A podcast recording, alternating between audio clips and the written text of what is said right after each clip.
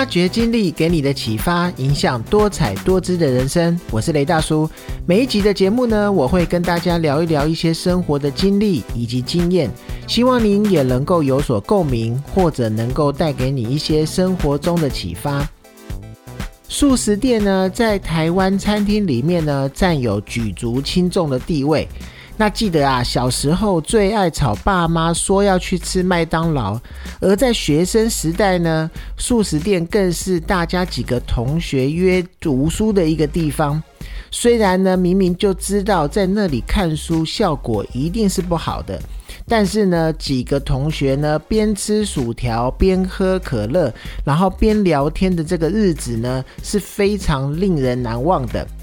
那记得呢，以前的素食店的选择虽然可能没有现在多，但是啊，竞争也算是非常的激烈，各有各的拥护者。那台湾呢，在八零年代末期，大概九零年代初的时候呢，正是国外素食业者进军台湾的一个最巅峰的时刻。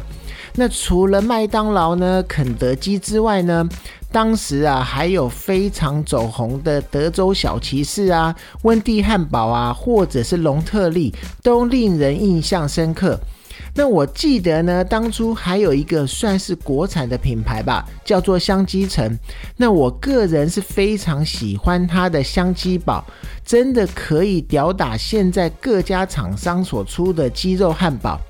那也有网友呢分析当年这一些很红的素食店的特色呢，比如说像是德州小骑士的波浪薯条呢，是绝对要点的一个品相。那还有牛肉汉堡也是非常多汁香嫩的。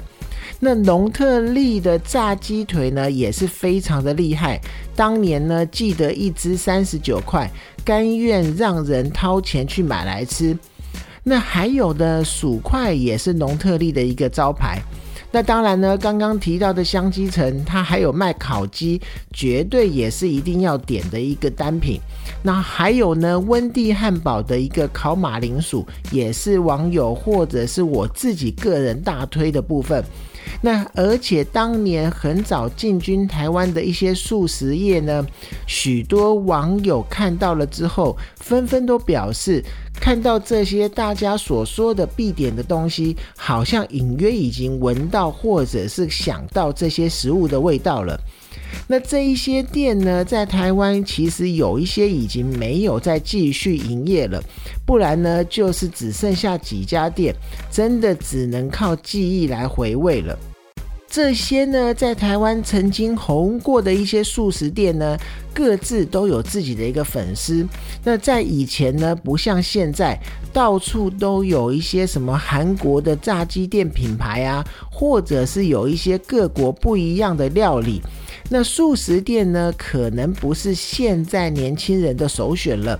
而在以前呢，素食餐厅麦当劳在台拥有许多忠实的粉丝。那每每只要一推出产品呢，都会成为当代人的一些记忆。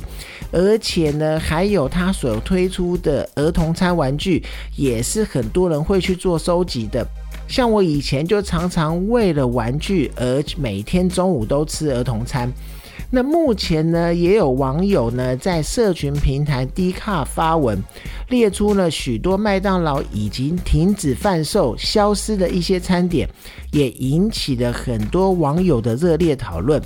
那该名网友呢，他有提到，像是啊麦当劳的杯狗啊，或者是甜滋滋的一个草莓圣代啊、巧克力圣代啊，甚至是冰心雪糕啊、彩虹冰淇淋啊、摇摇薯条啊、摇滚薯圈圈啊，或者是圈圈宝之类的。当然还有米香宝啊、黑白角色宝啊、漂浮汽水啊、奶昔啊、QQ 球这一些。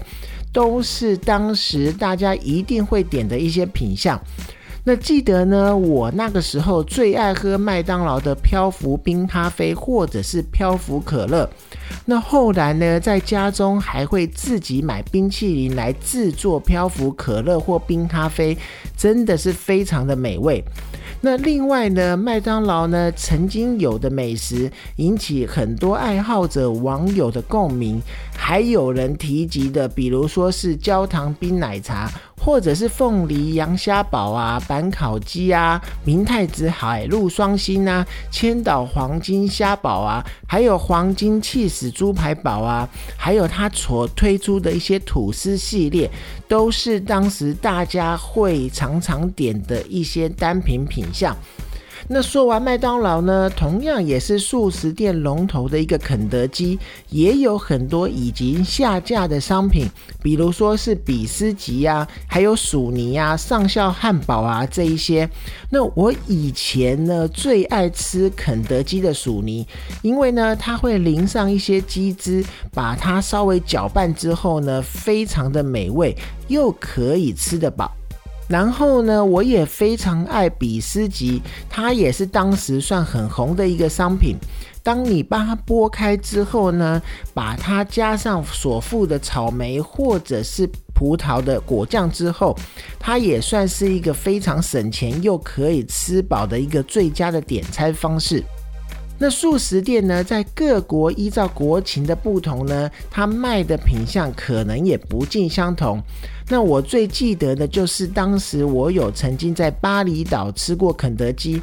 点两块鸡的餐呢，上来的是一盘白饭，上面放着两块鸡，而且我记得没有附汤匙。当时那时候呢，用手抓饭跟鸡肉一起吃，其实也真的是别有一番风味。那台湾的素食店呢？我想可能不见得是最好吃的餐厅，因为台湾还有太多的美食了。而且呢，如果去依照营养学的角度来看的话，素食店的一些食物呢，可能也不算是营养。而且还都是高热量的一个食物，但绝对是很多人在年轻的时候的一些最佳去处。就连呐最近的一个乌俄战争，那麦当劳也因为商业惩罚俄罗斯，所以呀关掉了在俄罗斯的麦当劳店家。那当场呢就让很多的俄罗斯人顿时失去了一个社交的场所可以去。而我们每一个人呢，都有最爱的素食店的一个品相。那或许现在这些品相已经在店里面吃不到了，也或许呢，很希望店家能够重新复刻，再推出一下。但是啊，至少曾经拥有的那一些美味，还有留在脑中的一些记忆，我想是永远都不会忘记的。那今天的节目呢，就到这边。如果您是使用 Apple Podcast 收听的话，请帮我五星鼓励，或者你有任何的问题或想要回馈的，均可以留言告诉我。发掘经历给你的启发，影响多彩多姿的人生。我是雷大叔，谢谢你的收听，我们下次见。